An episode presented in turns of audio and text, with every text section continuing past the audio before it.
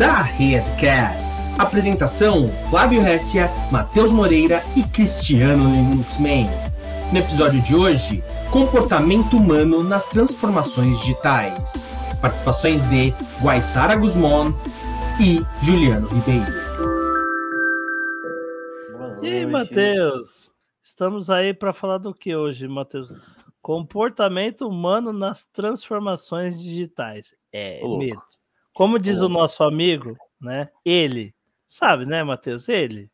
Né? Sim, sim. Isso, nós temos prova que ele é international. Olha lá, ó. Nós temos provas. Várias, né? Tem várias. Aí, ó, ele aí, ó. Gente, amiguinhos da rede, fala Cris, fala Mateuzinho de cenário cada vez mais. mais Agora olha evoluiu, esse né? cara, Fala aí. Tô louco, cara. Porque Esse eu- quadro aí, Tomei maneiríssimo. vergonha na cara agora, Flávio, e mudei a mesa pro lugar correto, entendeu? Pá, maneiríssimo. É, e hoje, cara, hoje papo bacana, hein, cara? Eu falei, vou até ficar quietinho. Pra mim, é uma- pra mim não é fácil ficar quieto, né? Mas eu vou ficar quietinho hoje aqui, que senão, cara, ela vai descobrir os meus segredos. Ah, Claro, chega de enrolação, né? Chega de É, enrolação. agora vamos, vamos a, a coisa séria, né? Vamos trazer aqui, né, Matheus? Aqui, ó. Comportamento humano nas transformações digitais com a Guaissara. Guaissara, cara, é uma pessoa assim que eu conheci aí. né, Ela tá fazendo aí um trabalho grande de analista de transformação digital lá no Banco Itaú, lá no Itaú. E medo para todos nós. Ela é pós-graduanda em ciências do comportamento humano. Então, já amarrei minhas mãozinhas, já estou de máscara aqui de boa. Cheiro Oi, Guaissara, tudo bom? Boa noite. Se ele me libera quando eu tô bebendo chá. Não, Cris, né? Pra chegar com. É, vamos lá, vamos apresentar, vamos apresentar a convidada, né, cara? Tô com, tô com medo aqui, ó, medindo as palavras, deixou a galera com medo aqui, mas seja muito bem-vinda. Obrigado por vir aqui na, na- na nosso, no nosso canal e compartilhar seu conhecimento com a nossa comunidade. E já, como eu digo sempre para a galera quando vem a primeira vez, conta com a gente nas tuas comunidades também. A gente tem um pouquinho de conhecimento é, em AWS, em tudo que a gente discute aqui também, filosofia, né? A gente teve uma live sensacional esses dias. É, conta com a gente para quando a gente precisar pintar lá nas suas comunidades também, para a gente fazer essa troca boa. Obrigado demais, viu? Muito obrigada. Um prazer estar aqui. E só complementando, o Matheus está super certo. Eu não faço leitura de microexpressão facial. Ainda. Então, Essa é uma Ai, coisa que você precisa aprender da gente. A gente, é meio- a gente aqui é tudo meio burro. A gente é, meio- a gente é tudo meio burro, assim, né? A gente, né, até a gente, a gente vai aprendendo, mas, no- mas, né, normalmente no começo a gente confunde todas as coisas. Muito legal conhecer esse canal aqui de vocês e ter a honra de participar, né? Espero contribuir aí um pouquinho. E, de novo, obrigada pelo convite. Valeu demais. E tá convidado para mais vezes, inclusive, hein? Como diria o Valber, né? Vai ter parte 2, né? Tem um. Sempre que a gente apresenta coisa técnica aqui, quando dá problema, a gente fala, não, pessoal, porque vai estar no parte 2, né? A solução vai estar no parte 2, né? Quando a gente não sabe resolver o problema. Então o Valber sempre enche o nosso saco aí do parte 2, mas você já está convidado para parte 2. Porra, com certeza teria parte 2, 3, 4, que são um Tem universo de Tem conteúdo. assunto para falar, né? Bacana, vamos lá. O Cris tá no mudo, o Cris tá fazendo uma. Não dá pra saber se ele tá Eu falando com a tô, gente. eu tô fazendo leitura labial para ver se funcionava, mas não rolou. Ô, Guaissara, levando em consideração sua expertise em transformação digital, né? Eu queria que você fizesse assim para inteirar a galera, né? Um contraponto dessa questão de, da, da ciência do comportamento humano com transformação digital antes da pandemia e agora pós-pandemia. O que mudou, o que ficou mais latente, o que estava demorando para andar e de repente, né? E o que vai ter que ser consertado porque veio muito correndo também, todas essas coisas, só para a gente, né? Tentar Ô. ficar no mesmo barco. fiquem à vontade também, se quiserem, tanto aí a plateia quanto vocês fazerem perguntas de transformação digital aí no meio do caminho, fica à vontade. É um bate-papo, né? Depois eu vou trazer mais tema aqui de, a- da análise comportamental, mas, putz, eu tenho uma dúvida sobre isso, de transformação digital. Vamos falar também, sem problema. Vamos, vamos, vamos abusar de você. Mas antes, ô Cris, deixa eu atravessar, deixa eu só atravessar, mas antes, É, fala um pouquinho de você, poxa, pro pessoal aí, né? A gente já, todo mundo aqui já, já fez a lição de casa, mas fala um pouquinho de você aí pro pessoal, pro pessoal conhecer, saber o que, que, você anda fazendo, o que, que você já fez. Falo. É, bom, meu nome é Guaissara, mas pode chamar de Guá, por favor, que eu, eu gosto mais. É, sou analista de transformação digital no Itaú, né? É, sou formada, né? A minha primeira formação é técnica em processamento de dados, então já programei muito, fui estagiária de desenvolvimento por um bom tempo.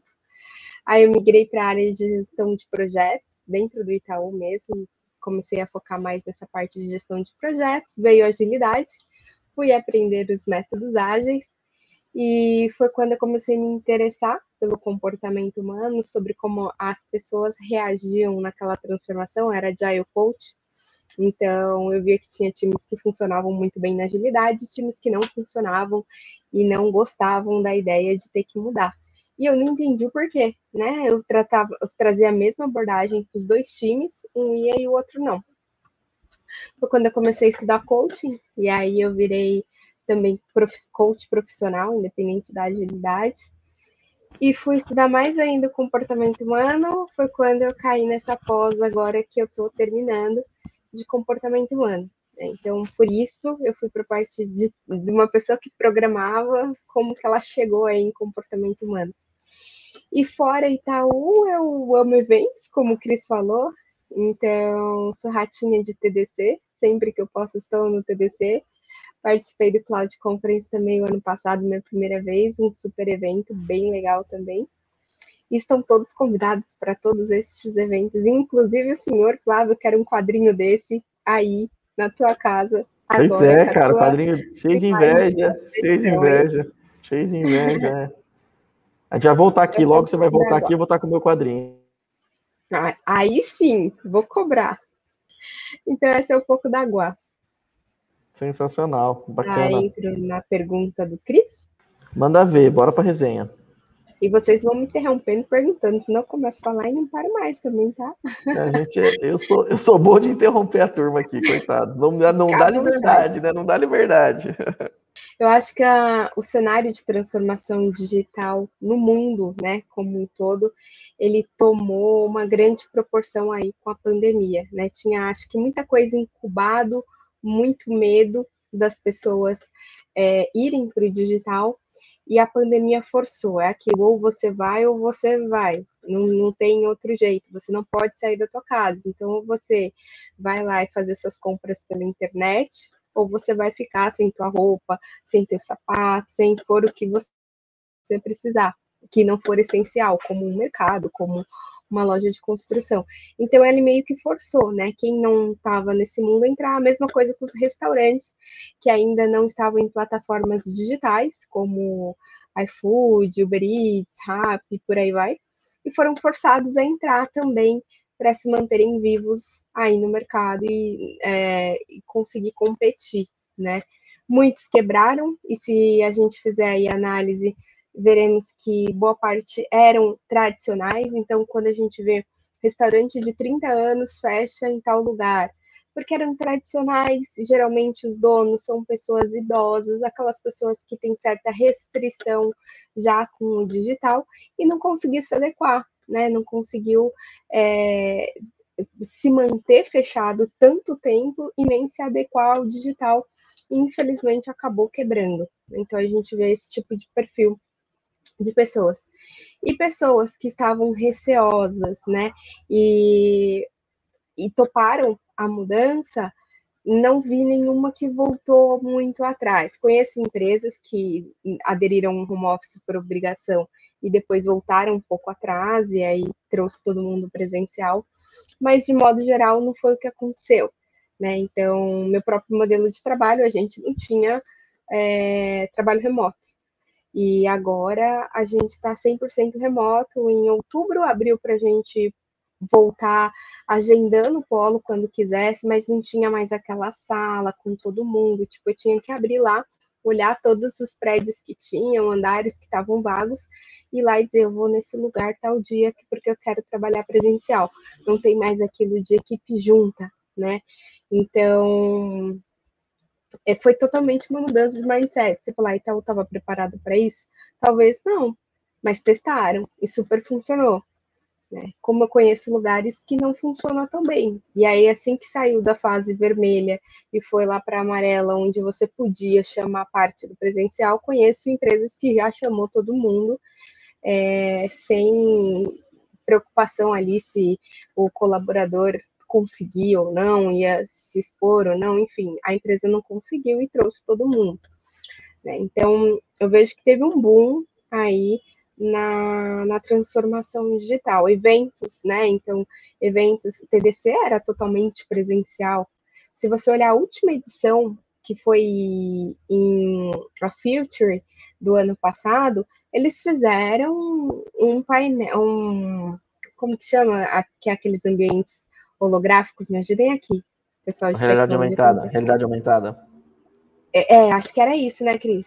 Mas tinha também outro Uma, um, um, ambiente de realidade aumentada, não foi? Que era tipo as, as salas ali. É, os...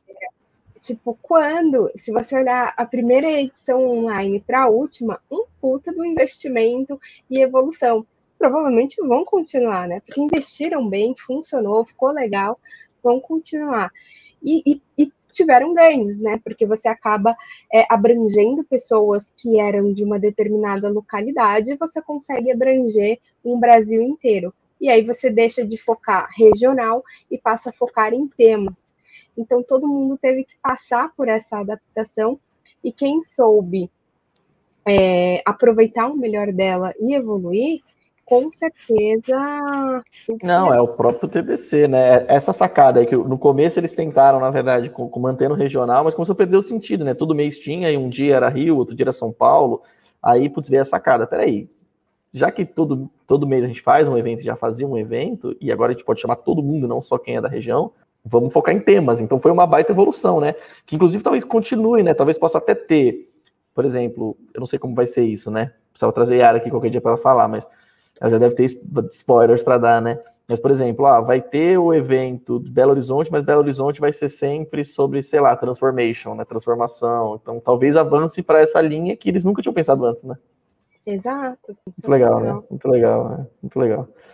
E, e, e tá tendo o contrário também, né? Esse, esse, ponto que você falou do, do, do remoto, do home office, tá tendo agora um movimento contrário. Eu, eu já entrevistei duas, três pessoas nas últimas duas semanas é, que, que pessoas, cara, para posições super importantes e tal, é, que, que o feedback, inclusive uma fechou, logo, logo ele tá, ele tá, tá, por, aqui, tá por aqui, aqui é, palestrando com a gente.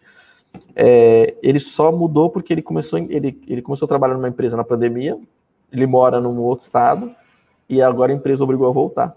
E ele falou, cara, é, não é para mim. Agora para mim, eu, agora essa vida aqui eu gostei mais. Agora eu quero um outro lugar que, que possa ser remoto, posso ficar com a minha família aqui e tal, tudo mais, mas é, tá vivendo, né? Então veja, as, as empresas estão é, acabaram aprendendo, né? Acabaram algumas forçadas, mas é, algumas não vão conseguir voltar, né? Então, por exemplo, essa empresa mesmo que, que, que esse rapaz falou, eu conheço, porque é cliente nosso também, atende a gente a a empresa que ele trabalha é cliente nosso, tal, tudo, tô, tô conversando com o pessoal lá, eles já estão num movimento de, de, assim, vou começar a perder gente, né? Então vai ter que ter o, um movimento híbrido ali, né? Um, o meio termo ali entre o, entre o presencial e o não presencial, aí cada um tá pensando de um jeito. Aqui na da rede, por exemplo, a gente já decidiu, cara, assim, é coworking agora, né? Escritório, escritório é coworking, né?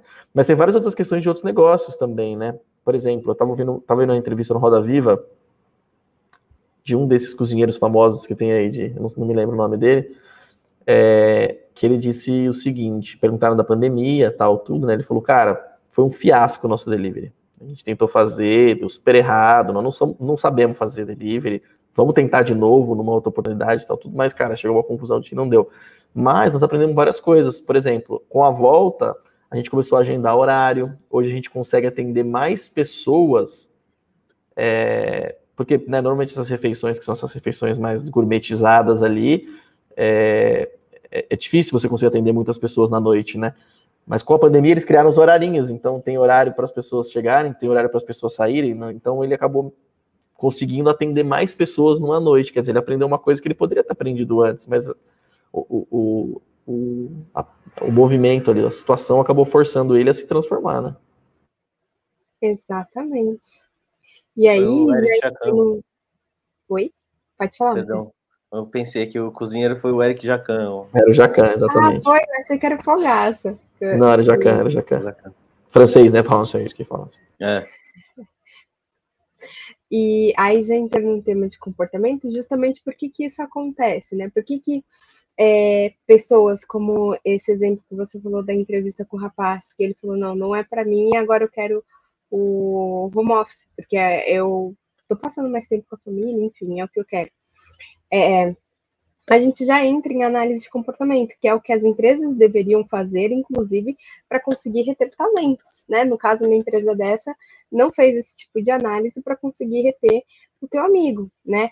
Porque o comportamento humano mudou, né? O perfil das pessoas mudaram durante a pandemia. Então, uma pessoa que se sentia bem 100% no presencial não quer dizer que se sinta que vai continuar se sentindo bem. E eu sou um grande exemplo disso. É como eu vim de Agile Coach, para mim, eu era daquelas que lá atrás, quando se falava em trabalho remoto, batia o pé e falava que não ia funcionar agilidade em trabalho remoto. Falava, não, tem que estar todo mundo junto, interação, face to face, não vai funcionar o remoto. Não vai, tipo, ter esse negócio de home office, vai atrapalhar tudo aqui os times que a gente está colocando agilidade. Vamos colocar hoje para cair amanhã. Eu era esse raciocínio. Hoje já sou daquela pessoinha que, se me obrigar a voltar 100% presencial, vou fazer que nem meu amigo, né? Não quero voltar 100% presencial, porque eu gostei do modelo. E, e aí a gente já entra análise de comportamento. O que, que mudou da Guai? Aí, por exemplo, vou pegar eu aqui como exemplo, mas acontece com várias outras pessoas. Eu tinha determinados estímulos ali no presencial. Né? Quando a gente fala de comportamento, a gente está falando que comportamento é uma resposta para que o ser humano emita determinada resposta, ela precisa ter um determinado estímulo. Ninguém emite resposta do nada, né? Então, um comportamento é gerado a partir de um determinado estímulo. E eu tinha estímulos naquela época, como, por exemplo, encontrar os meus colegas de trabalho, qual era meu comportamento? Poxa, era legal, tinha sinergia, a gente se falava, é, fazer a agilidade funcionar. Eu via que os times funcionavam, que eu conseguia levar agilidade, que as coisas respondiam rápido ali quando tinha algum tipo de mudança. Quando falaram vão para o remoto, eu simplesmente não sabia qual que era o tipo de resposta que eu ia ter naquele ambiente. E quando eu fui, qual foi o tipo de resposta? Tudo aquilo que funcionava Paraguá continuou funcionando, então a agilidade continuou funcionando, teve o período lá de adaptação, mas continuou funcionando, teve produtividade, e mais ainda, eu comecei a comparar comportamentos que eu tinha naquela época por determinados estímulos e que eu já estava tentando trabalhar para mudá-los e porventura não conseguia, e agora eu consigo. Exemplo, me estressei numa reunião. Já aconteceu? Já. De querer engolir o choro de tão brava que eu tava. Segurei poker face, vamos, terminamos a reunião. O máximo que as pessoas perceberam é: você ficou mais quieta no final, tava tudo bem? Tava. Acabou a reunião, era meio de pouco. Ctrl Alt Del, fui chorar, entendeu? Cheguei, com, tipo, desabei de chorar, passei meu almoço chorando.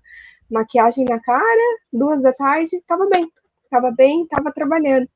Então, assim, era algo que no presencial aquilo ia me afetar, como eu ia levar feedback, que eu não estava sendo madura, que eu tinha que saber reagir melhor à situação, que não podia ser assim, ia virar fofoca na empresa inteira, a Guaissara, a menina que foi no banheiro chorar depois da reunião XPTO. Olha quanta coisa que ia acontecer e eu percebi que o, único, o estímulo de eu trabalhar em casa evitou um monte de comportamentos que eu não queria ter na empresa. E isso Sim. acabou ficando um reforço positivo para mim, porque nos meus feedbacks eu recebia como você evoluiu, como você cresceu, eu te vejo uma pessoa mais madura, hoje você já está apta para XYZ, entendeu? E aí, de novo, análise de comportamento, esses feedbacks positivos serviam de reforço positivo para eu continuar com o meu comportamento de trabalhar em home office. Então, hoje, se falam para Guá, vamos tirar o home office, você vai voltar 100% presencial? Não quero. Porque eu É lembro. porque, na verdade, você usa algumas features, né? Você tirou proveito de algumas features que não existiam, né? Eu já acho que eu usei, já usei esse exemplo aqui é, com relação à aula, né? Da aula. Tem um projeto muito legal que o pessoal lá da, é, da AWS fez. A gente teve a ideia, depois o pessoal da AWS falou que já estavam fazendo. É, sabe aquela ideia que você tem, mas alguém teve primeiro? Que de, de o professor dando aula, então o professor consegue dar aula, sei lá, para 30, 40, 50 alunos. Passou disso, começa a ficar ruim, né? Começa a ficar difícil. Por quê? Porque, na minha visão, né, eu quando, quando tô dando aula, porque você não consegue perceber os sentimentos de todos os alunos, né? Então, porque você está olhando os sentimentos, você percebe aquela cara de dúvida. Você vê, você, o professor vê uma interrogação, né? Até uns 50 dá para ver a interrogação ali, né? Você olhar de um por um. E aí desenvolveram um sistema de reconhecimento facial, quando o professor está dando aula remoto, o- próprio sistema, através da câmera, tem que estar aberta a câmera nesse caso, né? Da câmera, ele já fala, ó, 50% está com cara de dúvida, entende? Então, quer dizer, é uma funcionalidade que te traz vantagens que você, para você poder escalar, ó, dar aula para mais pessoas, tal, tudo mais. Então, sei lá, talvez eu tenha que usar um outro exemplo, porque aquele exemplo não está funcionando. Então, são as fu- funcionalidades que o novo acaba trazendo, né? Também trazem problemas, é claro, né? Eu, por exemplo, é, eu adoro tá tete a tete com as pessoas conversando ali, dependendo do assunto, eu acho que é mais bacana fazer pessoalmente, né? É, mas tudo é uma balança, né? Então você tem prós, você tem contras, tire proveito dos prós e, e se vire com o contra. Tal qual agora a gente está percebendo, tanto com o remoto quanto com as novidades tecnológicas que a gente, é, com as transformações que aconteceram. É, tem tem, tem os, os prós do, da, do novo e tem os contras do novo. A grande questão é que agora, quando você volta para o velho, você também percebe os prós e os contras, como esse exemplo que você trouxe, né? Igual que você falou. Eu não posso simplesmente, cara, quantas vezes você está aqui, aí sei lá, tá acontecendo alguma coisa na sua casa, tipo, sei lá, meu filho tá passando correndo aqui, eu vou lá e só tiro o vídeo, continuo fazendo a cal. Esse é, um, esse é um recurso que ele pode ser usado para isso, mas ele pode ser usado para outras coisas, né? Igual você falou, às vezes você tá meio irritado, começa a ficar meio vermelho, e você, puta, você fecha a câmera. Ninguém muito discute se você ficar com a câmera dois minutos fechada, né? Esse é, um recurso, esse é um recurso que existe que no presencial não existe. Então é meio que é meio que o one way door, né? Sabe aquela coisa de one way door, né? Tipo, tem, tem, tem portas que você abre que você não consegue voltar mais, né? Você tá lá agora. é, a gente falou sobre a. A gente falou sobre a. é, qual que era o nome mesmo? Eu vou, eu vou falar teoria, mas não é teoria. Sobre a teoria da caverna do Platão aqui. A gente teve um- uma live que a gente falou sobre ah, ela. né? conheço. É aquela história, uma vez que você foi para a luz, bicho, você não consegue mais esquecer da luz, né? Se você voltar para dentro da caverna, a luz vai estar martelando na sua cabeça o tempo todo, né? Você deixa de ver suas sombras, né? Você fala, melhor é o realmente o que é. Pra que, que eu vou querer ficar à base de sombra de novo? É, exatamente. Uma vez foi, por exemplo, o remoto é um exemplo disso, né? Ou a comida em casa, ou a- o mercado em casa, né? Que agora tá bombando o mercado em casa, ou o e-commerce simples do produto, né? Eu acho que em, em situações é mil, um bilhão de vezes melhor comprar, comprar, comprar um produto remotamente. Cara, coisas que eu não fazia com tanta frequência quanto eu faço hoje. Tem gente que nem fazer fazia, né? Ó, o Juliano colocou, é exatamente, alegoria da caverna escrita na República. Teve um É isso aí. Alegoria era o termo. Alegoria Aqui- era o termo. Não quero lembrar. Ei, Flávio, aqui, aqui onde eu moro não tinha, tá ligado? Eu Não entregava. Não tinha o que fazer o iFood, o Rappi começar a entregar aqui. Então, com a pandemia, eles conversaram. Isso foi muito bom, cara. Ô, ô, ô, Guá, o, o Juliano é um cara que podia entrar para essa live aqui, né? Fazer umas perguntas, mas ele, ele se esconde. Tá Ele- só, no, tá só no backstage, tá vendo? Tem que, trans, tem que Eu transformar acho. ali. Cadê, cadê o Juliano? Cadê o Juliano para Cadê? fazer Manda o link. para fazer porque assim a pessoa ela fica aí falando nem chama e não sei o que essa, essa, essa esses negócios que não funciona comigo entendeu então tipo assim aí cadê você. Agora, agora que eu lembrei do Jacan, né? Que eu era só ter falado, é o cara, aquele cara que do, do Masterchef que parece com o Cris, né? Aí eu que falado. Esqueci disso. Eu não, não, não perdi Ô, ô Guá, mas deixa eu te falar. você me Foi mal, explica Foi mal, Cris. É, ô, Guá, mas deixa, deixa eu tirar uma dúvida.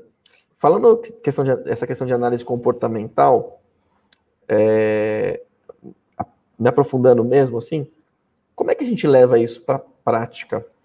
Para a prática, tanto é, de, nós, de nós mesmos, né? Como isso pode me ajudar, mas também como que, que alguém que tem, que, que, que, tem essas capacidades, essas habilidades, consegue ajudar os indivíduos da corporação? No, posso, no posso melhorar a pergunta? Para ajudar a galera? Se for Quais... mais difícil, não. Quais aspectos do comportamento humano preciso observar e desenvolver para realizar uma transformação digital? Tá, duas perguntas aí, vamos lá. É, eu acho que são... do... é, primeira do Flávio aqui. É... Que, como nos ajudar? Era essa a pergunta, né? Como utilizar a análise do comportamento humano pra, nas empresas e, e até na vida pessoal. Primeiro é você identificar um padrão de comportamento. Seja seu algo que você quer mudar ou na empresa, você precisa identificar o padrão. Porque todo comportamento, como eu falei, ele precisa de um estímulo. O comportamento não acontece do nada. Para ele acontecer, ele teve um estímulo, que é o estímulo gera a resposta, a resposta é o comportamento. Né? A resposta é qualquer mudança no organismo é, produzida através de uma mudança no ambiente. Então, desde um meu coração acelerou, é um comportamento, desde quero chorar, é um comportamento, emoção, sentimento, é um comportamento, até a resposta que eu vou dar ou reagir àquela determinada mudança que está vindo, e já complementando um pouco com a pergunta aqui do Cris, que é os comportamentos que você precisa identificar para que você consiga trabalhar uma transformação digital com sucesso são aqueles comportamentos reativos, né? Aqueles comportamentos de esquiva ou de fuga, que são pessoas que é, farão de tudo para fugir da mudança ou darão é, desculpas para não fazer a mudança acontecer, desculpas como sempre funcionou assim, é, no meu não tem como colocar ágil aqui porque eu não consigo quebrar em determinados time box, a minha entrega demora muito porque eu dependo de outra equipe, então você precisa identificar esse tipo de comportamento de pessoas que são contra a mudança, que estão reagindo de uma maneira negativa. Então esse é o primeiro ponto. Quando é na vida pessoal, identifica o comportamento que você quer mudar. Exemplo, é uma compulsão alimentar eu toda vez, eu tô na dieta certinha, é aquele meme do de manhã eu tomei suco verde, no almoço eu comi salada, à tarde eu comi uma fruta e à noite eu comi duas pizzas, três milkshakes, um pote de sorvete e um bolo de chocolate. Tipo, sempre sou assim na minha dieta. Eu consigo fazer durante o dia, Mateus. chegar à noite, eu ataco a geladeira e aí a dieta foi pro saco, né? Hum. Então eu quero mudar esse comportamento você tem um estímulo para gerar este comportamento também. Então, assim, identifica o comportamento que quer ser mudado. Você identificou um comportamento? Agora a gente tem que identificar os estímulos que geram aquilo, que é o que vai dar o padrão do comportamento. Trazendo para a parte da dieta. O que, que a Guá percebeu, tá? Eu era dessas. Então, fazia dieta o dia inteiro, bonitinho, certinho. Chegava à noite, ligava o Netflix, não dava. Tinha que ir lá no armário pegar aquele chocolate e comer. O que, que aconteceu? Eu criei um padrão de comportamento para mim. Então, o que que. Vamos lá. Doce libera serotonina, né? Que é aquele hormônio do bem-estar, né? Neurotransmissor de bem-estar. Então, eu sabia que por mais que eu tivesse um dia tenso, eu ligar a TV era hora de eu buscar algo que ia me dar prazer. E esse buscar algo que ia me dar prazer era o chocolate, porque o cérebro associava como doce, como chocolate, como açúcar, vai dar prazer imediato, que é o que ela precisa num dia difícil. Então, meu estímulo sempre era o quê? Parar e assistir a TV. O que, que eu fiz? Aí, eu não vou entrar muito nos técnicos, mas depois. Parou de assistir TV, brincadeira. Parou de assistir. TV. depois, se vocês quiserem entrar, a gente entra mais no técnico. Mas eu, eu fiz algo para mudar esse meu estímulo. Então, primeiro ponto, eu terminei o trabalho, eu já vou jantar. Eu não ligo a TV, pra, porque eu já vou estar tá com fome e aí eu já vou atacar. Então, primeiro eu janto. eu vou estar com o estômago satisfeito. Venho, estudo uma hora. Depois eu ligo a TV. Porque quando eu ligar a TV, vai dar a vontade? Vai. Mas aí eu vou ter que reagir. Eu já jantei, eu nem fome tô. Por que, que eu vou atacar lá? Ah, e hora da sobremesa, né? Daí hora da sobremesa. Né? Muitas vezes eu começava a associar coisas menos calóricas. Então, por exemplo, comia pipoca. Fazia lá pipoca, né? Aquela que não vai me lotar de óleo, né? Porque senão dá no mesmo. Fazia aquela na pipoqueira que era sem óleo nem nada. E comia vendo filme. Eu acabava me entretendo com o filme. O filme acabava me gerando a tranquilidade, diminuía a tensão do dia, acabava me divertindo e a vontade pelo chocolate que ia gerar aquele sensação de bem-estar ia diminuindo. Nos primeiros dias é difícil, você precisa se forçar a fazer, até teu corpo, teu cérebro entender que mudou o padrão. Automaticamente, com o tempo, você para de ter essa angústia e necessidade louca de comer doce, por exemplo, besteira quando você estiver na frente da televisão, porque você quebrou o teu padrão de comportamento. Nas empresas funcionam da mesma forma. Exemplo, Vou trazer um exemplo super simples, mas que a gente consegue levar para a transformação digital. Quando a gente estava no presencial, aquele chefe que sempre ele tinha mania de chegar na pessoa que está lá, colocava a mão no ombro e falava: Vamos no café? Quando a pessoa ia no café, ela levava um feedback, né? não um feedback positivo. Sempre, é, o Flávio chega no Matheus, coloca a mão no ombro dele e fala: Vamos no café? Fez uma, fez duas. Na terceira vez que o Flávio colocar a mão no ombro do Matheus, ele já vai gelar. Porque não, né? você associou um comportamento neutro junto com um comportamento que gera uma sensação ruim no Matheus. Logo, você colocou a mão no ombro dele, você, ele vai gelar. É automático. A mesma coisa em transformações digitais e ágeis. Às vezes, as pessoas que estão lá já passaram por tantas transformações e a cada transformação ela vê alguém sendo demitido, alguém sendo demitido, alguém fazendo hora extra, equipes se matando em hora extra, porque aquilo parece que é trocar a turbina do avião em voo, só piora ao invés de diminuir o trabalho, a pessoa se vê vendo, fazendo o trabalho dela, mas tudo aquele monte de ritos que o ágil prega e que você acaba tendo sobrecarga de trabalho. E se num determinado momento ela já passou por tudo aquilo e a empresa estagnou, parou, e agora ela vai retomar a transformação, ela já vai associar, puxa vida, vai vir tudo aquilo de novo. E aí a gente, como agente transformador, tem que entrar naquele time que está sendo transformado, naquela empresa, e entender o porquê da resistência. Então, às vezes, o time não pratica, não é porque ele não quer, é porque ele já teve um passado que trouxe tudo isso e condicionou o comportamento que ele tem hoje. Por isso que a gente precisa o quê? Identificar o padrão do comportamento. A gente não consegue sair alterando sem saber os estímulos que causaram aquele padrão de comportamento.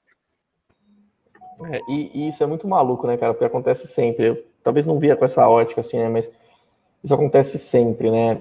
É, a mão no ombro? Não, não, é, isso aí acontece. Ah. Assim. Agora não dá mais remoto, né? Devia ter um mão no ombro no, no é, Teams, né? No Teams é. tem um mão no ombro, colocar a mão no ombro, né? Colocar a mão no ombro e o café. Mão, no login do Java, mão, né? é, colocar a mão no ombro.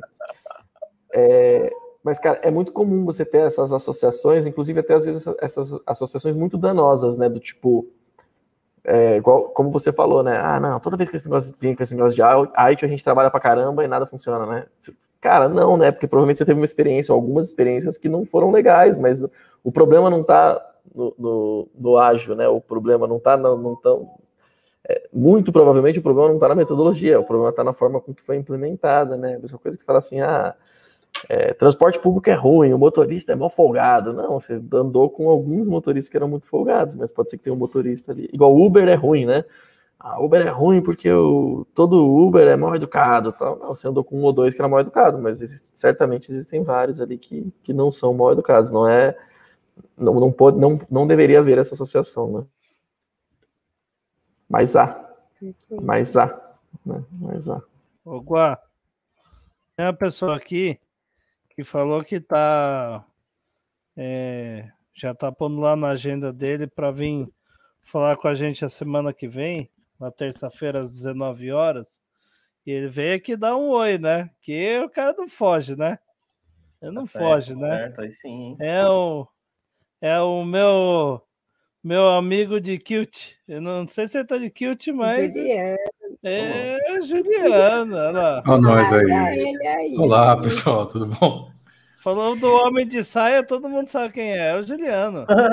Mas hoje todo bermuda, tá muito calor. O pessoal acredita que aquele kilt é fresquinho, né? Não, gente, aquilo é couro de Isso que eu ia é- falar, cara. É melhor estar de saia, se tá calor, não, pra dar uma refrescada na. Não, na- pior que não. Aquilo lá é Países Baixos. carneiro, cara. Aquilo é, é quente que dói. Ah, entendi. Não sabia, não. Tá aí vendo aí, ó. Vivendo aprendendo. É verdade, né? Se usa em lugar, em lugares frios, né? Normalmente se usa em lugares frios. Sim, realmente. Faz sentido, né? Não, eu tava só acompanhando aqui no backstage, tá mó legal a, a conversa. Olha, deixa eu acompanhar aqui, ver como é que tá essas, conversas. O papo, né? O papo, né? Que honra Aprendendo. dividir aqui o palco com o Juliano, gente. Olha aí, ó. Olha que honra Tá pra mim estar aqui E- com você. Eu deixo as perguntas pro Juliano agora, tipo assim, ó. Pa- Ô, Não, não Juliano, tem se, pergunta, apre... não. se apresente pra galera, vai. Porque, pelo amor de Deus. não. E o Juliano Juliano é meu chefe um- agora. Tá sabendo Oi? que o Juliano é meu chefe agora? Ô, Nem louco. ele nem sabia. Ô, louco. Ele é O coordenador de Põe um a mão no curso. ombro, não põe a mão no ombro e pede tomar pra café. Pra tomar É, café, não, assim, não não. Ele é coordenador do curso que eu vou dar uma disciplina que fala sobre comportamento humano. Sim, sim, sim. Eu sim, sou sim. professora, Na- né? Na- coisas, né? Temos na- muitas atividades aí. Na Aspercom. Não, isso é lá na faculdade do, do Burns, cara. Tudo, é, Uni, Unialfa. Unialfa. Ah, na Unialfa. Legal. O Burns veio com esse projeto ano passado, aí eu falei, cara, vamos, vamos, vamos ver quem a gente consegue, vamos juntar os bons aí, né? É. Vamos tem conversar, que- juntar uma galera aí, fala, vamos lá. Precisamos de gente muito boa para poder formar um É, curso bacana. Cara, é muito bom quando rola essas coisas, né, Juliano? Parece, eu, eu, aqui, isso acontece aqui onde eu trabalho, né? Que você pega a galera das antigas, como- consegue reunir a, a turma que você sabe que é boa, tal, tudo, né? Eu fico com aquela sensação de, sabe aquela sensação de, de filme, aqueles filmes bem de clichêzão, que o cara vai jogar hockey, e aí ele chama o amigo dele, o melhor, aí junta aquele Dream Team pra fazer, né? Não dá essa sensação boa, assim. Eu sinto aquela, aquele negócio de 11 homens e um segredo, sabe? É, exato, tipo isso, Eu- exatamente. Puxa, Eleven, sabe? Você junta a galera e fala, ó, esse povo aqui são os bons, esse aqui eu tenho, cada um tem uma especialidade, esse povo aqui não vai desapontar. É só trazer para dentro que a coisa funciona, entendeu? Resolve qualquer parada, né? Resolve qualquer parada, né? Então, Bom eu demais. gostei muito desse trabalho com o Burns por conta disso, porque, porra, é, foi rápido, tipo, rapidinho a gente conseguiu juntar esse povo, nem deu trabalho. É, acho que não teve ninguém que a gente convidou que falou, não, não vai dar, minha agenda tá complicada. Não, todo mundo falou, não, damos, dá-se um jeito, dá-se um jeito, vamos se encaixar aí. Tá? A gente sabe que remuneração de pós-graduação não é lá essas coisas, mas ainda assim não é pelo dinheiro, o pessoal tá vindo muito pelo amor da, de ensinar as coisas, então tá sendo muito bacana essa iniciativa. É, sempre, sempre assim. E tempo arruma, né? Tempo a gente arruma, é sempre aquela história, né? É, somos- é, sou aí, né? É, bom, eu sou Juliano, tá? Juliano Ribeiro, trabalho na Aspercom. Estou nesse mundo de ágil tem alguns aninhos. Desde que tinha cabelo. Não, é, eu tinha ainda? Não, cara, Tinha? não sei. Tinha, tinha, tinha um pouco. Nem, Tinha. e nem tanta barba. Ô, louco. É. Eu tinha, eu tinha algum cabelo e nem tanta barba, então fa- faz um tempo já. Mas tô, tô nessa estrada aí, pelo menos desde 2009, mais ou menos, falando sobre ágil e tal. É, de uns para cá, tô mais focado em Kanban do que outras coisas. E hoje trabalho na Supercom como treinador e consultor. Então, tem, tem muita coisa que eu já fiz aí. Deus me livre. Essa, esse é o mal de ser velho, né? Você, fez bastante coisa. É nada, cara. É nada. É nada. Esse- Esses, dias, esse- esses dias eu vi, eu- esses, esses dias eu vi uma frase boa. A gente sempre usa muito aqui o termo não existe algoritmo de compressão para experiência, né? Uma frase lá do IndyJS da Amazon, é, na- que, né, que, que reflete isso, né? O, é, o- só o tempo e as, e as vivências é que vão fazendo ali você aprender. Eu vi uma, uma frase um pouco mais um pouco mais caótica que diz algo similar. É o seguinte: é, quando a gente é jovem, tudo faz sentido. Porque a gente é burro, né? Então, então é um pouco inverso. Nossa, É um essa pouco daí, inverso. velho. Eu vi uma outra, eu acho que era do Lavoisier. Boa frase, boa frase. Lavoisier falava que é, eu já não, mais, eu não- eu já não sou mais tão jovem para saber tudo, sabe? Uma coisa assim. Que quando a gente Pra joga, saber de tudo, né? Pra saber de tudo, né? Que é o famoso quanto mais a se gente sabe, mais sabe não sabe certeza nada, né? tudo. A gente, vai, a perdendo as certezas. Exatamente. bacana, sabe? De perder as certezas. Que você começa a se questionar, você começa a abrir espaço para conhecimento. Põe esse monte de livro aí atrás da guarda. Tem um monte de coisa interessante. Vendo, acho que é o poder do hábito que está ali no meio, que Tem. está ali no meio da conversa. que Ela estava falando ainda há pouco sobre é, TED é, ali. negócio, né, de a gente criar hábitos Eu e só tal. comprei a versão física, só que eu acabei lendo a digital. Eu também tenho uma bibliotequinha aqui, mas assim, eu deixo Sentido. a maior parte está no Kindle, porque é muito mais fácil mexer no Kindle, carregar É, em um viagem. clique. Agora né? esse aqui é bom, ó. Ó, eu tenho precon... eu tenho eu, Ah, Comamente Ah, funciona. também é fininho.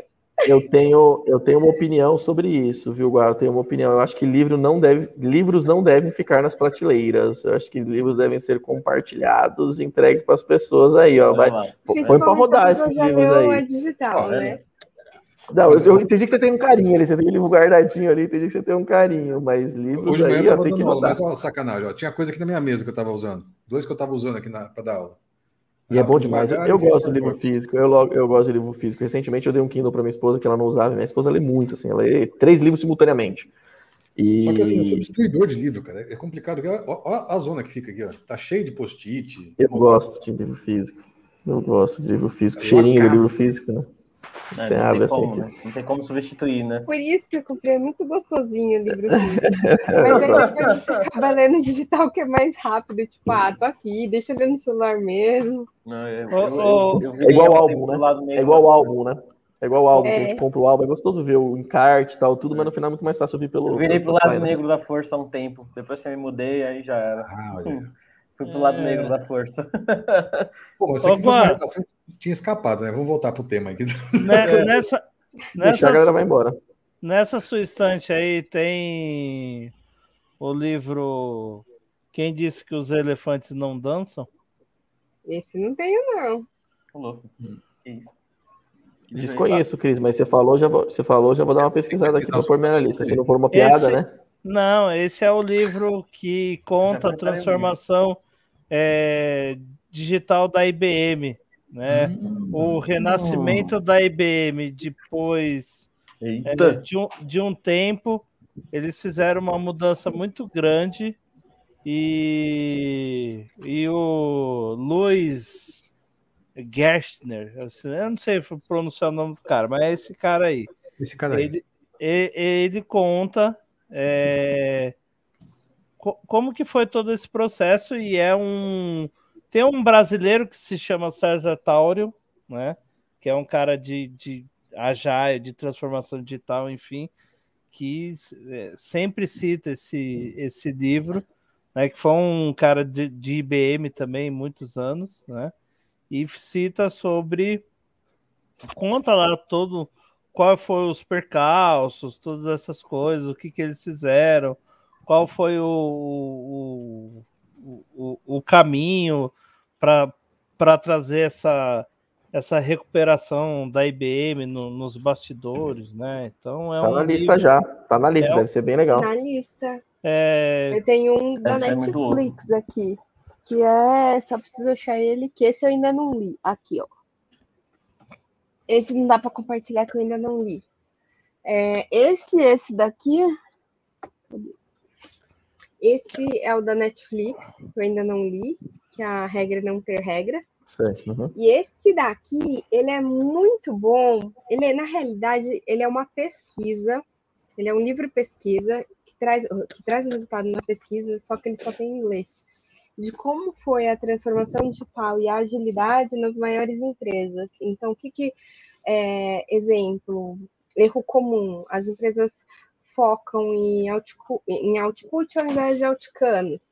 Quais são os outcomes que você deveria focar para ter uma, uma transformação bem sucedida? Então, ele é, ele é bem bacana, só que ele é todo em inglês. Accelerate. Engordando a lista aqui.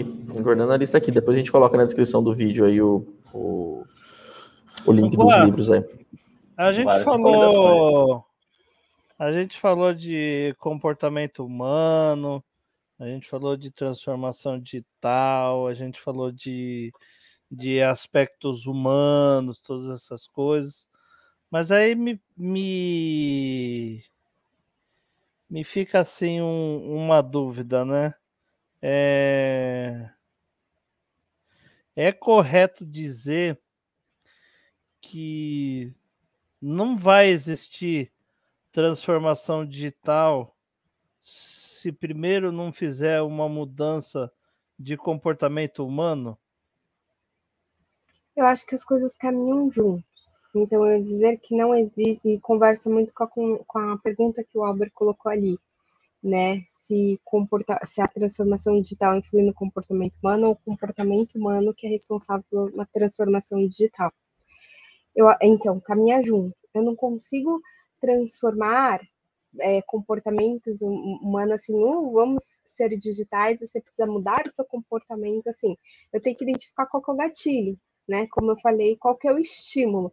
E muitas vezes o estímulo é trabalhar e ver valor. Então, ele, o cara não vai mudar o comportamento dele de trabalhar preditivo, por exemplo, lá no método cascadão, eu não vou para um Kanban, exemplo, enquanto eu achar que o cascata que é o que está me dando valor, porque eu trabalhei a vida inteira planejando o projeto inteiro, mesmo que ele atrase, eu sei tudo o que vai fazer daqui para frente, e isso me dá segurança. Quando o cara trabalha a primeira vez com o Kanban, que ele vê a transparência que aquilo traz, que assim, olha, eu não estou mudando seu método de trabalho, simplesmente eu estou colocando colunas com fases do que acontece e estou te mostrando quando você entra numa atividade, quando você sai, o porquê que você está atrasando, aonde está tendo gargalo, o teu cascata vai te mostrar isso, o porquê que você atrasou aqui o caminho crítico, dá para você trabalhar com as duas coisas. Simplesmente o Kanban vai te mostrar o que você está fazendo no seu planejamento cascata. E ele viu o valor. Eu falei, ah, realmente, meu projetinho está trazendo tudo isso de métrica que o Kanban me trouxe. E aí ele viu o valor, ele vai o quê? Mudar o comportamento dele de cascata é o melhor e passar a olhar mais um Kanban. De determinada forma que ele fala, opa, experimentar Kanban foi bom. Será que agora, se eu começar a sprintar, ao invés de ter um planejamento que vai levar seis meses para entregar valor, será que funciona? E ele vai testar. E ele começa a testar alternativas que vai mudar o comportamento dele. Então não tem como eu alterar um comportamento às vezes sem ele ver que aquilo gera valor. Agora, se eu tenho um cara que ele teve um estímulo negativo muito grande no passado, que foi o que eu falei, de toda transformação tem demissão, toda transformação tem demissão. Eu preciso mudar este comportamento. E eu vou mostrar para ele o quê? Olha, nessa transformação a gente não vai ter demissão. Por quê? Naquele tempo lá atrás, a empresa estava quebrando, a gente precisava cortar gastos, a gente estava com uma outra mentalidade. A ideia agora é capacitar a gente, porque vocês são muito importantes, porque vocês entregam valor. Você vai estar tá fazendo reforço para mudar o tipo de comportamento. Né? Na análise comportamental, a gente fala que tem quatro é, tipos gatilhos, digamos assim, para a gente conseguir mudar um comportamento, que são reforço e punição. Reforço positivo e negativo, punição negativo e positivo. E não necessariamente positivo é bom e negativo é ruim. Negativo é algo que você vai aplicar, vai tirar algo, por isso negativo, você tira algo para você ter uma mudança de comportamento, e o positivo você adiciona algo para você ter uma mudança de comportamento. E aí, reforçador e punição é: eu quero fazer com que o comportamento ocorra ou eu quero que aquele comportamento pare, né? E aí eu consigo classificar. Então, você precisa identificar quais são esses estímulos para saber se você consegue trabalhar em tempo de mudança ou alguns você já vai trabalhar durante a mudança. Mas uma coisa é fato: se você nunca trabalhar os estímulos para que sejam gerados comportamentos diferentes, é muito difícil você ter uma transformação que seja bem sucedida olhando o final dela, né? Então, é, são aquelas empresas que começam e falham, começam e falham e não sabe o porquê, né? Então, é aquilo, você chega com um monte de método, você chega com um monte de processo, você chega com um monte de ferramenta. Que tipo de estímulo você está dando para aquela pessoa para executar tudo aquilo? É, especialmente porque muita gente, eu acho que esquece é, que nós somos bichinhos sociais, né? E nessa de ser bichos sociais, nós somos extremamente tribais, assim. E o pessoal às vezes acha que eu estou falando como algo a diminuir quando eu falo disso. Não, não. É só reconhecer. Olha, somos bichos sociais, sendo bichos sociais, nós é, tentamos nos encaixar num grupo, sempre. Né? E quando a gente pega e tenta mudar alguma coisa, por exemplo, olha, você era um excelente gerente de projetos. Cara, tu era o cara, gerenciar projeto é maravilha. Você criava um Gantt, aquele Gantt era seguido, você conseguia controlar ali tempo, escopo, custo, aquele negócio todo. E se você vinha entregando milhares e milhares de reais de projeto todos os anos aqui para a empresa. Vamos virar ágeis agora, legal. Então agora, querido, você não é mais um gerente de projeto, porque gerente de projeto é coisa do passado, é dinossauro, e agora você é um, sei lá, um, um PO, um, um Scrum Master, um Agile Coach, ou sei lá, qualquer um desses. É, que, que vai acontecer? Primeiro que você tem a questão tribal, vamos dizer assim. Existe uma hierarquia tribal dentro da sua organização hoje que você está afetando ela. Você pega aquilo tudo que já estava estabelecido, o cara já era o cara, cara fantástico. E de repente agora ele é um porcaria, um dinossauro que não serve para mais nada. Então você atacou uma coisa que fazia parte da identidade da pessoa ali, e a pessoa vai resistir com unhas e dentes, vai começar a botar toda a culpa no método e dizer, agora, ágil não funciona, queridão. Não vai funcionar aqui, por quê? Porque isso aqui é inovação, é coisa de maluco, é coisa de hippie. Tá como foi o rock no passado, né? Que eu tô vendo a guitarra atrás, aqui também, por isso que eu tô falando do, do rock. Mas veja, é, é Sabe, ele vai olhar para aquilo e falar: não, isso aqui é coisa de velho, coisa do passado, é, isso não funciona. Oh, perdão, isso é coisa de moleque novo, tal, não serve, isso é novidade, não vai dar certo para gente. E vai começar a criar um monte de argumentações que tem seu valor para quê? Para poder defender a sua identidade, a sua hierarquia perante a tribo.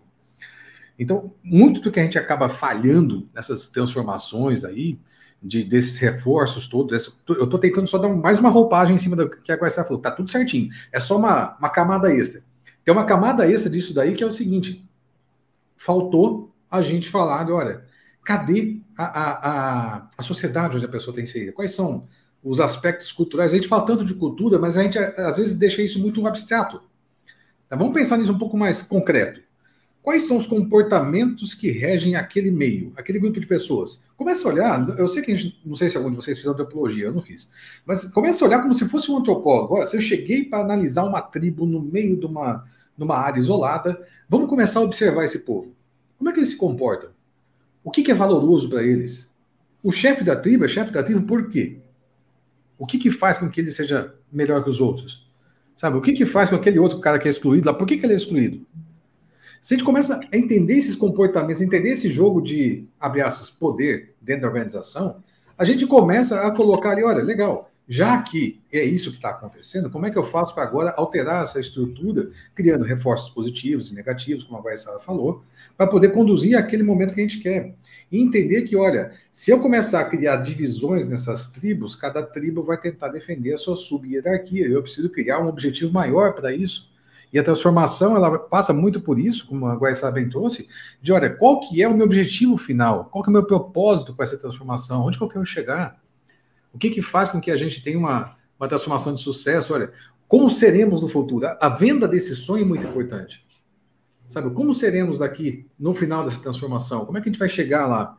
E a gente angaria esse pessoal embaixo de uma super tribo, vamos dizer assim, ao invés de ficar trabalhando com grupinhos isolados, vamos pegar o pessoal de TI, vamos pegar o pessoal de não sei o quê, e pega essas pequenas partes e cada um vai tentar defender o seu e tentar ser maior que o outro. Tá? Não tem coisa pior para transformação digital, por exemplo, que é o, o lance do projeto piloto. Já? Nossa, ou coisa desgramada para acabar com tudo. É o grupinho dos hipsters ali no canto fazendo os rituais, os, os rituais. Não, assim, para o povo que está no piloto é fantástico. Porra, somos os pioneiros, sabe? Somos os primeiros, estamos fazendo, somos inovadores e tudo mais. O segundo é o segundo lugar para o resto da vida. Não adianta, ele está replicando o que o primeiro fez. O primeiro que é o fantástico. Eu sei que é legal a gente começar com pequenos experimentos, mas quando a gente começa com, ah, vamos criar um sim, projeto sim, mas que, sim, sim, mas tem que tomar cuidado para não exatamente. O intuito não é esse, poderia não ser, as pessoas não poderiam pensar assim, mas elas pensam, e é isso, e a gente tem que lidar com, com, a, com, com o que vai acontecer de verdade, né? Não tem. Não adianta a gente querer achar que aquilo não vai acontecer. As pessoas querem estar, em, como você falou, as pessoas querem estar em grupos, elas querem, elas querem se encontrar, se identificar. Isso que acontece o tempo todo, com essas polarizações que andam acontecendo aí nas redes sociais. É, é sempre as pessoas querendo estar em grupos, né? E é, querendo se, se identificar de alguma forma, né? É, o, é o, é os que colecionam cartinha Pokémon. É, as pessoas estão sempre, sempre se unindo ali em grupos, e ali o cara vai ficando bom rock, naquela, né? naquela coisa. A galera do rock, exatamente. A gente é assim, né? Só que a gente tem que aceitar que a gente é assim e que os outros são assim, e a gente tem que conseguir trabalhar e conviver com isso, né? A gente já acertou duas. É, é, uma tribo aí de duas pessoas, né? Porque o Matheus e o Juliano têm as guitarras em comum, né? Qual delas você quer que eu puxe? Vamos lá. É, então. Não, eu o não Ma- tenho guitarra, mas eu amo rock. o não Matheus sei sabe o tocar. nome de todas. É só ele perguntar aí, ó. Eu canto no chuveiro. Isso aqui que eu Ah, canto. Essa daí que que é, Matheus? Qual que raça que é essa guitarra? Essa é uma Stratocaster. Ela parece. Ela tem. o- é, parece com uma Tajima, né? Não, essa é uma Square. Que Ah, raça, né? Gostei. Que raça, Gostei, né? isso, né? É. Gostei dessa piada, vou roubar ela. desafio, vamos lá, vamos sacanear. E essa aqui? Vamos lá, Matheus. Ô, louco, isso daí não manjo Essa aí você fez aí em casa, né? Essa você fez em casa, comprou as peças. Comprou as peças no. É Comprou as de peças no é AliExpress. Viagem. Um violão elétrico de viagem. Quando eu estava tentando aprender, era esse que eu usava. Legal, legal. Eu Agora desisti melhor- de aprender, eu só compro guitarra. Mas violão. é, É. é, é viagem em meio de transporte ou a viagem na praia quando você vai lá no Campeche? Rapaz, é, cabe as duas, cabe as duas. Cabe Ah, as duas, tá, né? não, Cabe tá. as duas. É que, né? Mas como é que tem uma. uma- Desculpa, eu fiquei curioso. Eu sei que a gente está desviando do tema, mas não tem problema em desviar do tema também. É, É. como é que uma- é uma, é uma guitarra elétrica de viagem? Você precisa ter uma caixa acústica. Tem, tem uma caixa acústica portátil também. É isso? Na verdade, tem. É bem importante Eu tenho, essa. eu tenho uma. Não, eu tenho uma que é menos Você É, um fone de é. ouvido aqui, e só você ouve e não incomoda seu ninguém. Foi a melhor uma coisa que eu fiz em viagem, né? cara. Comprei isso aqui. É exemplo, bem portátil, é bem portátil mesmo, né? Eu tava no hotel, botava um fone de ouvido e não incomodava ninguém. Eu podia tocar minizinha. 10, 11, meia-noite ali, que tava tudo bem. Olha lá, olha lá, olha lá, Juliano. Não, essa aí já, já, já faz som. Esse aqui não aqui, faz som pra ninguém, sabe? Não, esse aí é filtro de grande radiador, né? Filtro de Esse radiador. aqui é só pra ligar É. o fone mesmo.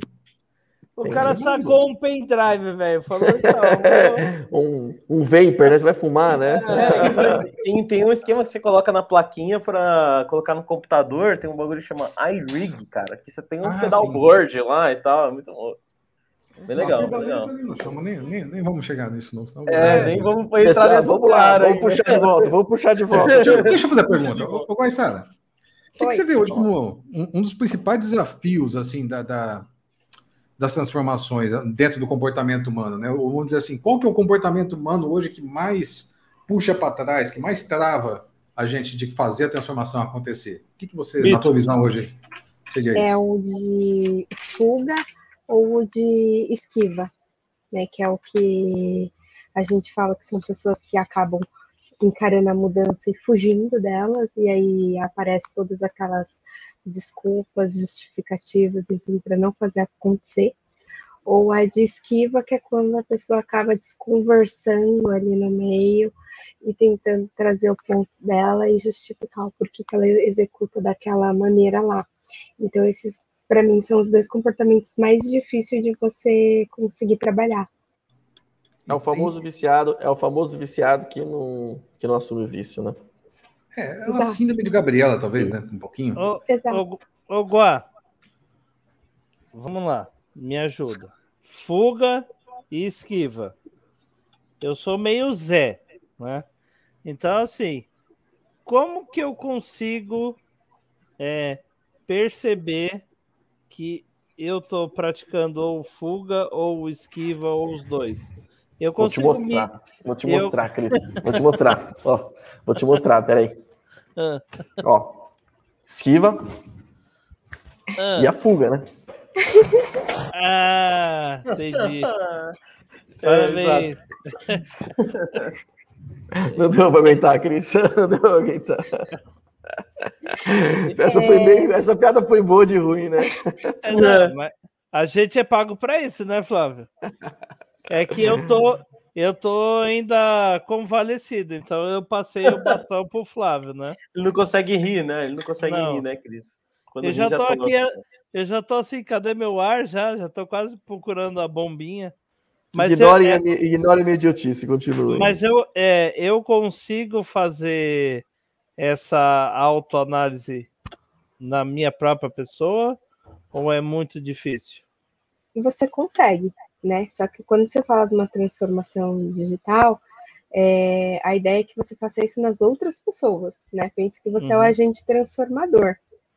Então, você precisa identificar os comportamentos de fuga e esquiva através das resistências ou das justificativas do porquê aquilo não pode acontecer, porque que aquela mudança não vai funcionar naquele time. Então, exemplo, eu tenho um amigo toda vez que eu chego para conversar com ele sobre transformação, ele, ah, mas não adianta, porque, e aí vem uma justificativa porque a liderança não é comprada, porque os, não adianta se não mudar a, a ideia dos diretores, porque não adianta se tiver tanta gente, ele sempre vai te trazer uma desculpa. E você trabalhar numa desculpa, ele vai te trazer outra. Então ele sempre vai o quê? Se esquivar daquela mudança que é trazer contextos justificando ali, tentando mudar o cerne, sempre, sempre. Toda vez que eu vou falar com ele, aí ele fala: Não, não funciona, mas sabe o que aconteceu naquele dia? Então, é a então, história, tinha... a famosa história, né? Eu falo muito isso pra, moleca, pra, pra, pra molecada, assim, eu falo, bicho, eu não quero história, velho. Vamos falar do que tá acontecendo, né? Porque a galera vem com a história, né? Exato. né? Puta, tem história da minha tia. Esse é a esquiva. e aí, o que, que é a fuga? É quando a pessoa realmente não vai fazer a mudança. Né? Ela não, não nem se presta a, a justificar, ela simplesmente não sai. Então é aquilo que você fala, gente, teremos um treinamento ágil, um treinamento Kanban, segunda às nove da manhã. Você convida 100 pessoas do time. Quem vai? Duas. Então, assim, teve fuga, tipo, não vieram. Então, vamos fazer uma reunião para tratar aqui como vai ser a transformação da empresa. Você chama todos os stakeholders envolvidos, todos os diretores, gerentes de negócio para lá. Vai dois, o resto não foi. Fuga. Você manda um e-mail pedindo informações para as pessoas para você avaliar. Não respondem o um e-mail, te ignoram fuga. Não concordam, não discordam, mas não fazem, né? Acho que essa Exato. é a questão, né? Não concordam, não discordam. A fuga, a pessoa discorda, né? Agora. A esquiva, ele tenta desconversar. E ele acaba desconversando, trazendo o motivo daquilo porque não funciona. Entendi. Né? Então ele tenta conversar contigo e falar, olha, não vai dar para porque, e aí começa todas as justificativas para tentar te convencer daquilo. O fuga você é ignorado completamente. A pessoa foge do assunto como se você nem tivesse questionado aquilo. É, é, esse, esse, da fuga eu tô bem acostumado, né? Eu tenho mandado uns e-mails aí eles são ignorados aí. Eu entendo, entendo, entendo. Então. Mas você sabe que você sabe que a gente é, é muito fácil você analisar esse comportamento nos outros, né? Mas é dói quando a gente observa esse comportamento na gente, né? E a gente tem esse hábito, é bem, é bem corriqueiro, por exemplo, esse hábito.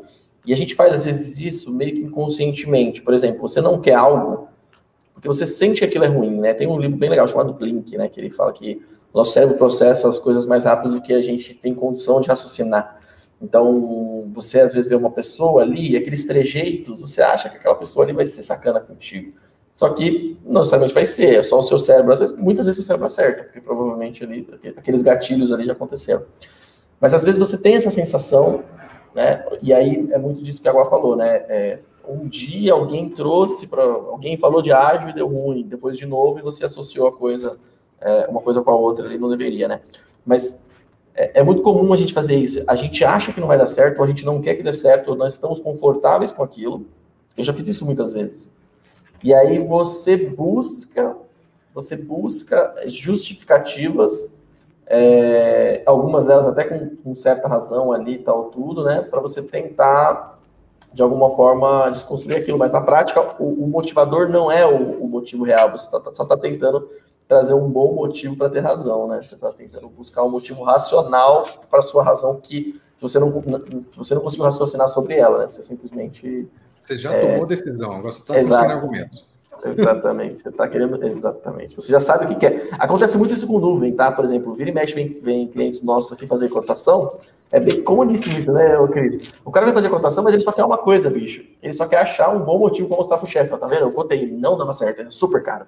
Na verdade, ele não estava afim de fazer a parada, entendeu? Ele estava afim de achar um bom motivo para poder não fazer, que era a decisão que ele já tinha tomado desde o começo, né? Não, e eu duro que o mais legal é que geralmente essa conta é a conta superficial, né? Não é aquela conta de tipo, cara, a Meias verdades, né? É, verdades, né? a, a energia elétrica que tu gasta, o ar-condicionado, a depreciação das coisas, não sei o quê. Essa daí é bem bacana. Eu só quero dizer uma coisa. Eu só comissão, esperando. Eu só tô esperando junho. pra- Ô, Quem quicou o Flávio assim, mágico? Ele se auto-quicou, mano, É. mas ele, ele sumiu de uma maneira, velho. Olha lá, ó. Aí. Foi mal, apertei o botão errado aqui, foi mal. Eu, só tô esperando junho pra gente se ver, né? É a única coisa que eu espero, né? O Juliano não tem como ver ele, porque ele já vai estar lá, né? Ele já é intrínseco do lugar, né? Ele, ele, ele, só, ele Faz, vai. faz parte, faz parte da decoração. Não, ele faz, onipresente. ele faz parte da decoração lá, mas eu espero a gente se ver presencialmente, né? É, te agradeço aí pelo seu tempo e gostaria das suas considerações finais acerca do tema. Ah, eu que agradeço demais estar aqui. Prazer enorme dividir aqui a bancada com vocês, com o Juliano, eu tanto admiro. E considerações finais aí com o tema é que para vocês nunca esquecerem, né, do ser humaninho por trás da mudança, né, que sem ele não rola, não vai rolar. Então pode ter métodos, melhores ferramentas, melhores frameworks. Sem a pessoa que vai executá-las, você vai ter fracasso na sua transformação. Então, valorize o ser humaninho que está por trás da mudança. Esse é o meu conselho aqui. Fala, lindo. Sua, sua, sua consideração para esse para essa resenha. Rapaz, eu acho que assim, a gente precisa lembrar do ser humaninho e, e do contexto onde ele está inserido. Então, só para adicionar assim, uma salzinha a mais no que a Bá falou, é, sim, seres humanos são fundamentais, mas lembra, ser humano é um bicho social e precisamos também pensar em que tipo de sociedade que a gente está construindo dentro daquela organização. Se a gente tem isso em mente, aumenta consideravelmente nossas chances de ter sucesso na transformação. Então, acho que é por aí. E, de novo, obrigado pelo convite, hein? Pô, em cima da hora, eu tô aqui acompanhando, vim interagir, vim chamar o Cris de lindo, de repente o pessoal fala, ah, vem pra dentro. Vai, tá. Sobe pro palco, sobe pro palco. É, sobe Você pro palco. falando, fez uma pergunta, fez duas, bicho, sobe pro palco. Flávio, Bacana. você como dono dos porcos, né? Nada, que isso, não sou dono de nada. Eu queria primeiro, é, primeiro, bom, agradecer de novo, né? É, agradecer o Juliano, agradecer novamente a Guá. É, eu gostaria de, é, de, de dizer que, assim, a gente tinha muita coisa para falar, para mim só começou, bicho. A gente poderia falar aqui mais muito tempo, muitas horas, assim. Eu fiquei realmente com bastante vontade de fazer, de repente, é, mais uma ou mais duas, para a gente poder falar só ali sobre o assunto do comportamento. Confesso que aprendi bastante, porque boa parte do telespectador, apesar do meu, do meu defeito de não conseguir parar de falar. E tem uma frase, e tem uma frase muito legal que eu tenho usado muito ultimamente, cara, é, que eu descobri depois, que é do, que é do Peter Drucker, é, que, é, que, que diz exatamente isso que os, sintetiza que os dois falaram, né? A cultura come a estratégia no café da manhã. Então, não adianta você querer criar mil processos, mil métodos, trazer ali um monte de coisas, sistemas, culturas né, e, e processos ali, cara, que se o ser humaninho, como vocês disseram, né, se, se, se a cultura não está alinhada, ou seja, é, se a talvez cultura nesse sentido aí se traduza como é, os comportamentos humanos que estão por trás daquela, daquele, daquele processo, daquela mudança, é, simplesmente não vai acontecer, porque os processos sempre, sempre se dá jeito, né? Eu gosto muito de usar o, o serviço público, mas aquele serviço público é, no sentido pejorativo da palavra, se é que existe, né? Aquele serviço público ruim, é, que existem mil processos e licitações e isso, isso, isso, mas o cara dá um jeitinho de não fazer a coisa certa, né? Então, é, acho que é, essa é a minha interpretação sobre essa frase, né? Não adianta você querer, querer criar mil processos e você deixar de lado o fator humano que está ali. E, e, gostei muito do exemplo do Juliano, a forma que o, o, o, o indivíduo é, é, precisa se comportar em, na comunidade dele, ele seja uma, uma comunidade ou outra, né? Uma organização de pessoas ali que. Pessoal, no final das lives a gente tem esse protocolo aqui, ó, chamado protocolo SIC3, que é um protocolo que a gente pede para o pessoal seguir aí para ficar compliance com as regrinhas do canal, que é ativar o sininho, inscrever-se, curtir, comentar e compartilhar. Então, o pessoal pode é, ficar compliance aí com esse com o protocolo do final das lives. Pessoal, não se esqueçam, fiquem em casa e estudem. Você ouviu mais um episódio da Da Redcast, com a apresentação de Flávio Hessia. Acompanhe todos os episódios da Da Redcast nas principais plataformas de streaming.